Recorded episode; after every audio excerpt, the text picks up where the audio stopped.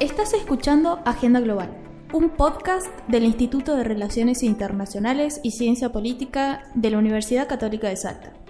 En esta oportunidad estaremos hablando sobre los 40 años de Malvinas. ¿Y por qué es importante traerlo a colación?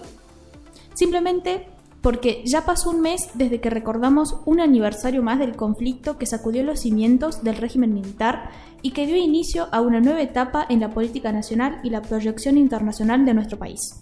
Junto con Agustino Martínez, Carlos Tapia y quien te habla, Carolina Orce, estamos aquí para brindarte las herramientas que te permitirán entender el mundo que te rodea.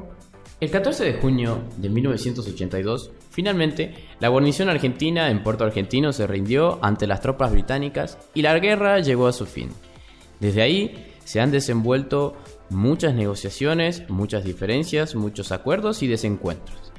Por eso nosotros te traemos las principales tres claves para entender este tema. En primer lugar, es importante ver que Argentina y Reino Unido reabrieron las relaciones diplomáticas en 1990. Entonces nos preguntamos, desde entonces, ¿qué cambió en la política exterior con respecto a estos países?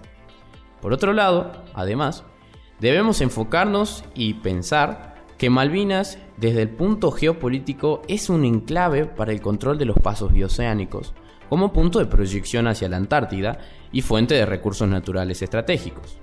Lo que nos lleva al tercer punto.